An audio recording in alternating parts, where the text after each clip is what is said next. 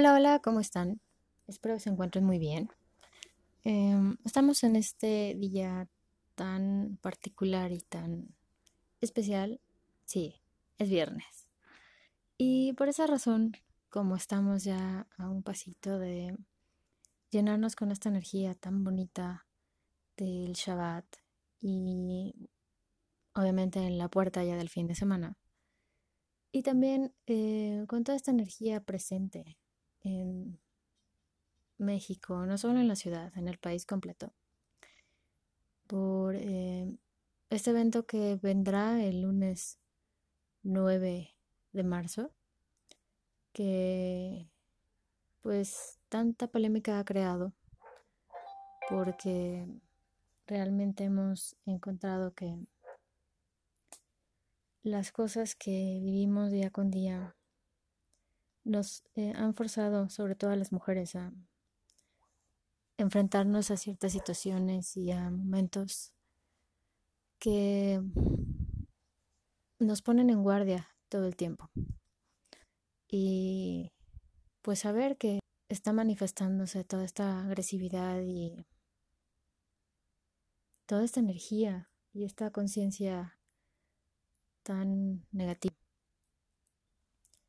sobre las mujeres en específico, obviamente nos hace pensar y replantearnos muchas cosas. No digo que estoy ni en contra ni a favor de este fenómeno llamado feminismo y tampoco estoy de acuerdo con el machismo. Mi postura es realmente neutra y mis conceptos de vida están fundamentados en la Kabbalah creo que hay un equilibrio de energías, de fuerzas y un equilibrio entre los dos roles, masculino y femenino. Ahorita está el mundo en un caos tremendo, no solo en estas cuestiones de los roles de géneros, sino en general con los derechos, en general con el atropello de todo ser vivo, no solo el ser humano. Y creo que da todo esto un espacio de reflexión, pero más que reflexión, a tomar acción, tomar las riendas de la vida y de las cosas en unos y buscar hasta hacer algo por la humanidad, hacer algo por la conciencia colectiva y por este hilito invisible que nos conecta a todos y que, como tanto ya se ha hablado, eh, científicamente sobre a todos nos conecta de, esa energía creadora que, de la que somos parte todos. Creo que necesitamos buscar cómo sanar esa conexión, cómo sanar eh, toda esa negatividad que se ha creado a través del ego, del materialismo, del querer tener el control y el poder de las cosas. Hace unos días hice algunos comentarios en un grupo del que por cierto ya me salí. Y, me salí por motivos, eh, um, podría decir que no de ideología, sino es un grupo maravilloso, lleno de muchas mujeres de, de culturas, religiones y distintas formas de expresar y de revelar luz al mundo. Pero hay un factor en común. Sabemos que actualmente las mujeres están muy enojadas por lo que está sucediendo y es, es real y es válido. Pero ¿qué parte de eso tiene conexión con algo que vaya a generar luz? Esa es la pregunta que lanzo el día de hoy. A lo que iba con el comentario es que antes de salir del grupo, alguien me preguntó mi postura. Y me, preguntó mi postura como coach de vida, no como mujer. Y como estudiante Kabbalah y como terapeuta.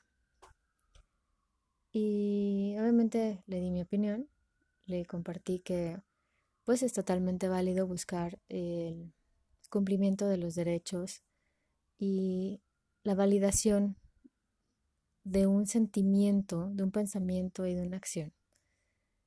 Y me dijo, bueno, ahora danos tu postura personal como mujer. Y yo sinceramente les, les comenté que a mí me parece que no es posible que se quiera dar una igualdad en todo sentido entre el hombre y la mujer. Obviamente se arma una, una polémica gigante porque son 135, 32 mujeres en un solo grupo. Y obviamente todas me acusaron de feminazi, de misógina, de muchas cosas. Y nunca entendieron que mi postura personal es que yo he entendido y he crecido, y además por ejemplos familiares, que hay un equilibrio de fuerzas, hay un equilibrio de energías, pero cuando salimos de ese equilibrio de fuerzas y nos vamos hacia el materialismo, hacia la forma de pensar las cosas de manera tal que cada uno quiere tener la razón por poder, por querer y porque, como dicen por ahí, porque puedo, porque quiero y porque me da la gana, es cuando perdemos. Hay situaciones en la vida que cara a cara al crecimiento. Los cabalistas enseñan que en toda situación siempre tiene un porqué y todo es para bien. Por algo es muy común entre los grupos de Kabbalah y entre los grupos de estudio judaicos escuchar que te digan Gamzul Tova. Gamzul Tova es una frase muy común que encierra una energía muy poderosa y que tal cual significa todo es para bien o todo. Hay veces que no entendemos muchas cosas y situaciones como lo que está sucediendo es necesario. Tal vez los pocos radioescuchas y pocos eh, fans que tenemos hasta el momento, tal vez me encantaría que antes de que cortaran este podcast, antes de que le pusieran pausa y salieran de Spotify o de cualquier otra plataforma que, en la que están reproduciendo este podcast, escuchen lo que voy a decir. Muchas veces pensamos que las cosas siempre tienen que ser todo el tiempo luz y todo el tiempo positivas, porque es el ideal que tenemos los seres humanos. En nuestra conciencia tenemos esa, ese ideal de que bueno, y sí, realmente todo siempre es para bien. Pero tenemos que tener en la conciencia que sin la oscuridad no conoceríamos la luz. No podemos estar todo el tiempo queriendo que toda la vida sea lineal, porque la vida no es lineal. Lineal solamente podemos tener la línea del ecocardiograma cuando una persona se muere. Eso sí es lineal. Pero el resto de la vida es una gráfica, subidas y bajadas. Y querer que la vida siempre sea feliz, color de rosa, sin problemas, sin situaciones que nos reten, sin cosas que nos hagan crecer, eso no es posible. Aún las personas que no están en un desarrollo de conciencia, también se les reta, tal vez en menor medida, porque cuando más rápido abres tu conciencia y cuando más te sumerges en el crecer, en transformar, en el entender hacia dónde va tu vida, más retos te enfrentas. ¿Por qué? Porque tienes más responsabilidad, porque ya estás abierto, todos tus sentidos están puestos en lo que vives. Y siempre está sucediendo algo. El problema es que el ego nos hace volvernos ciegos y sordos y nos hace ponernos una piel de cocodrilo dura, áspera y seca, en la que no queremos sentir empatía ni tampoco queremos sentir dolor para no lidiar y no confrontar las situaciones. Y muchas veces vamos perpetuando el dolor constante, constante, constante, un dolor que se vuelve crónico y después se vuelve un hábito, se vuelve una costumbre. Es como la persona que tiene un dolor en alguna parte del cuerpo y comienza diciendo es que me duele, es que me duele. Y el mundo alrededor le dice, ve con un médico. No, no, no, no, con una pastillita y un ungüento se me quita. Y pasan los días, y pasan los días, y pasan los días. Y después de N cantidad de años descubre que lo que pudo haber prevenido con una visita o dos o tres al médico, se convierte en algo más grave porque ha vivido años con ese dolor, gastando dinero en analgésicos, en ungüentos, en remedios caseros, en no moverse. Tal vez empieza con un dolor, no sé, en madera, y termina siendo un gasto tremendo porque finalmente ya no cambia una cirugía o una prótesis, medicamentos, hospitalización. Volteas hacia atrás y dices, ok, hubiera podido prevenir todo eso si no hubiera dado paso a mi ego y a mi necedad de creer que yo puedo con todo, que yo puedo resolverlo todo y que no pasa nada. Así vamos por la vida. El ego nos mantiene así, pensando que no pasa nada, que después se va a quitar, que después se va a resolver, que mágicamente va a llegar la solución del cielo o que alguien va a llegar mágicamente a darme una respuesta a lo que yo necesito. Que generalmente sí sucede así, pero siempre cuando estés realmente conectado con el canal adecuado. Cuando estás conectado con el canal adecuado y tienes la capacidad de abrirte en todos los sentidos y no tener expectativas a nada y estar en el aquí y ahora, obviamente que recibirás respuestas. Y todo el tiempo, no una vez ni una vez cada dos meses. Vas a empezar a encontrar que en todos lados hay mensajes y todos somos mensajeros. Pero para eso tiene que haber un proceso. Un proceso de desintoxicación, un proceso de maduración de situaciones. Y en todo lo que está sucediendo ahorita con estos movimientos feministas es lo mismo. Nosotros vamos quejándonos generación tras generación. Un ejemplo, México siempre ha mostrado esa imagen de como, bueno, no quiero citar a la persona en específico, pero cuando lo escuchen van a saber, como cierta persona que siempre habla del pueblo bueno y que siempre tenemos esta conciencia de ser gente que, que sí somos buenos, que somos lindos, que somos bondadosos, que somos generosos con los extranjeros. Pero ¿qué hay adentro? ¿Qué hay adentro a casa? Mi pregunta es, ¿qué tanta responsabilidad tenemos, en particular las mujeres, en lo que está sucediendo? Es una pregunta muy profunda. ¿Qué parte tenemos responsabilidad en eso? Sé que quien me escucha me va a decir, ay, sí, una femina, sí, defendiendo a los hombres. No estoy defendiendo a los hombres, simplemente desde el punto de vista espiritual, que es lo único que nos mueve en el mundo y que nadie hace caso. La espiritualidad es lo que mueve el mundo. La espiritualidad es la que nos hace ser quienes somos. La responsabilidad que nosotros tenemos en lo que está sucediendo es, de nuevo, perpetuar esas costumbres, programaciones, paradigmas, conceptos de vida y formas de vida desde que un niño nace, desde que un varón nace, desde que una niña nace. Ahí es donde empieza nuestro trabajo y nuestra responsabilidad. Y creo que quizás desde mucho antes, desde que está en el vientre, ya sea que cada una de las que me escuche sea la embarazada o sea la tía o la prima o la abuela. Las mujeres somos las responsables de entregarles esa visión del mundo a los niños y niñas. Nosotros somos quienes les enseñamos a ver el mundo de esa manera sí nos quejamos, sí hay muchas cosas que suceden y sí hay muchas situaciones que provienen quizás de, de niños abandonados. Pero ahí es donde está la conciencia.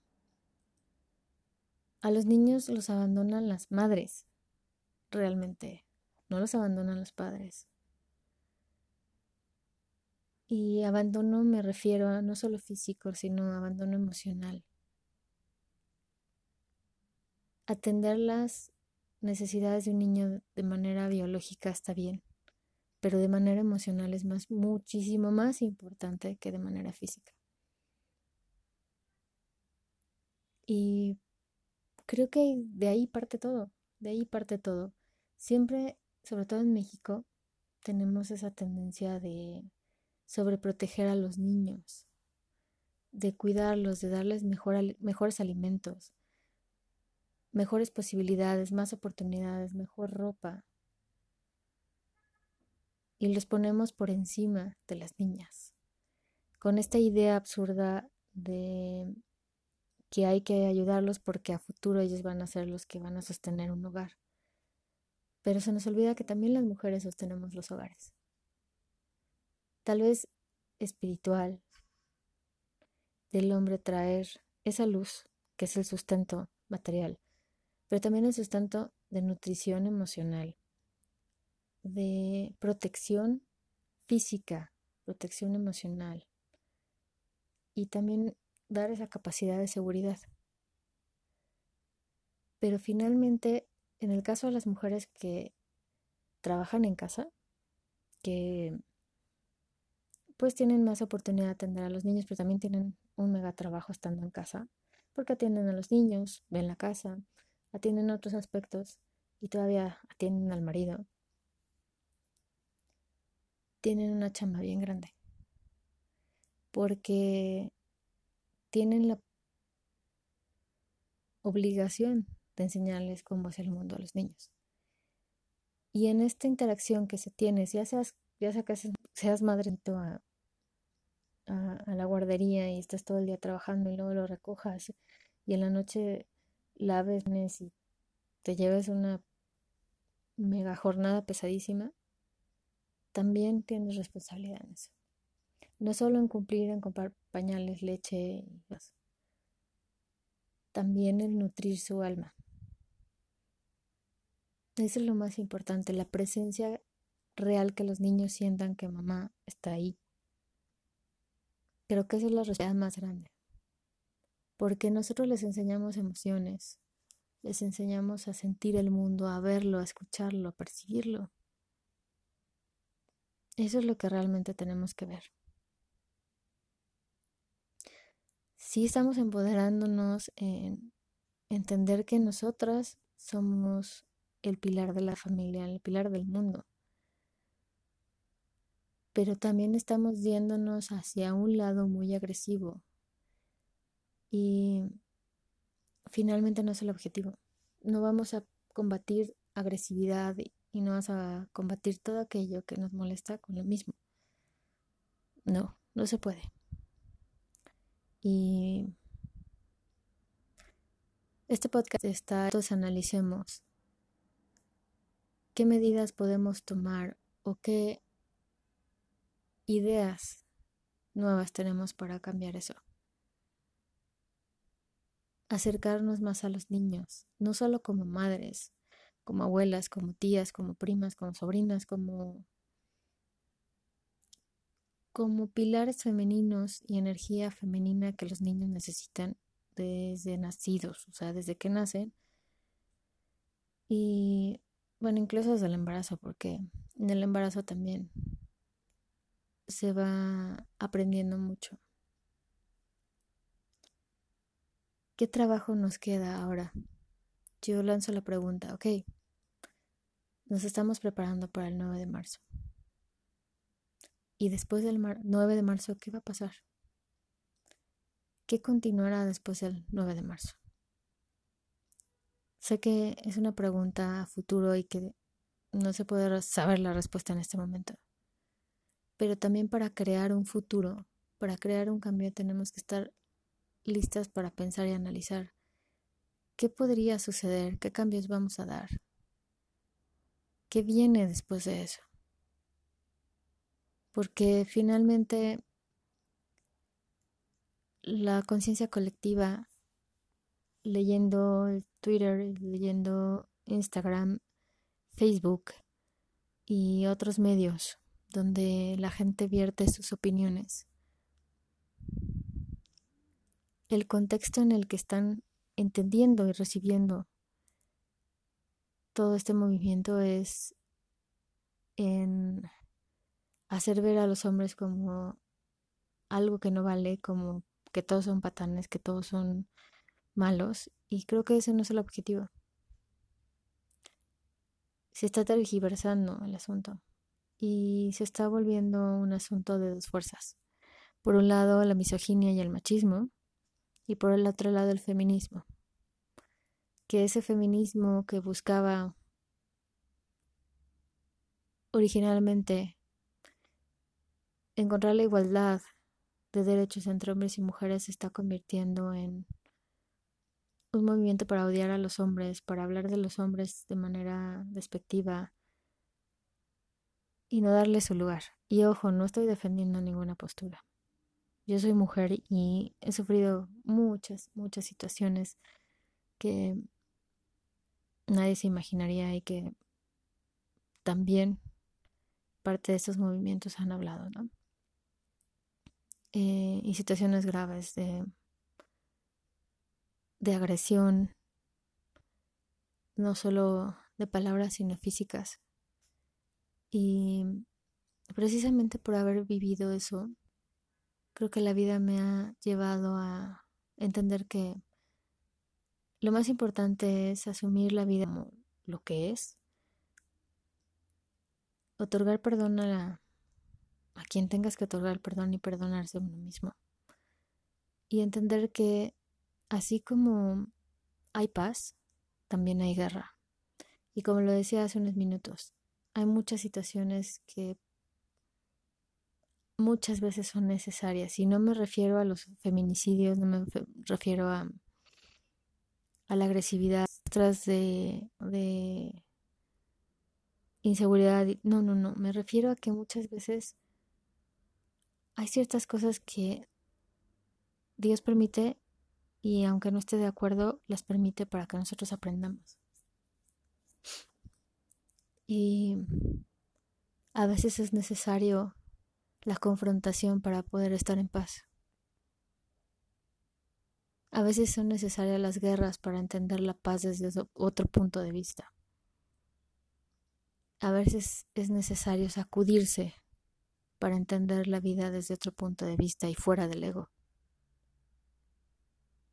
Lo importante como sociedad, como país, es qué pasos vamos a dar después de todo esto, hacia dónde los vamos a conducir y cómo vamos a mantener esos avances. ¿Qué vamos a cambiar al interior de las familias? ¿Qué vamos a cambiar interiormente? ¿Cómo vamos a cambiar los paradigmas, las programaciones familiares, los conceptos de vida, las lealtades familiares y las lealtades como sociedad.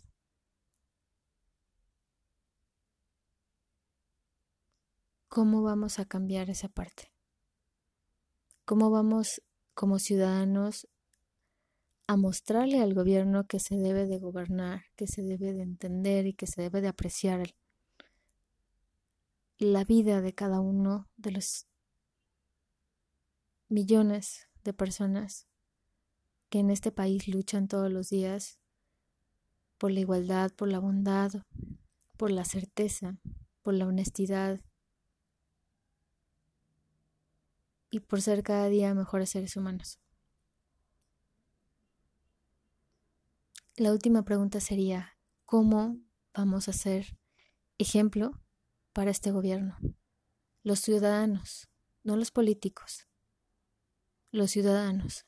¿Qué ejemplo les vamos a dar para que ellos cambien y las políticas cambien?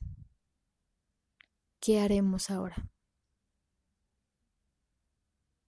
Me encantaría escuchar sus comentarios y caminar juntos. Y hacer de este 9 de marzo el punto real donde la masa crítica está llegando y donde el cambio que tanto queremos se va a dar. Donde el cambio de conciencia, el cambio de energía, de pensamiento, donde rompamos con paradigmas, con tantas cosas que solo dañan a la sociedad, nos dañan como seres humanos y genera brechas entre nosotros. Muchas gracias por escucharme. Les deseo un gran fin de semana y que la luz del Creador esté con nosotros y que este 9 de marzo sea la puerta a todo lo que buscamos generar y que buscamos transformar. Feliz viernes. Feliz fin de semana. Shabbat Shalom. Que la luz del Creador esté con todos nosotros. Hasta pronto.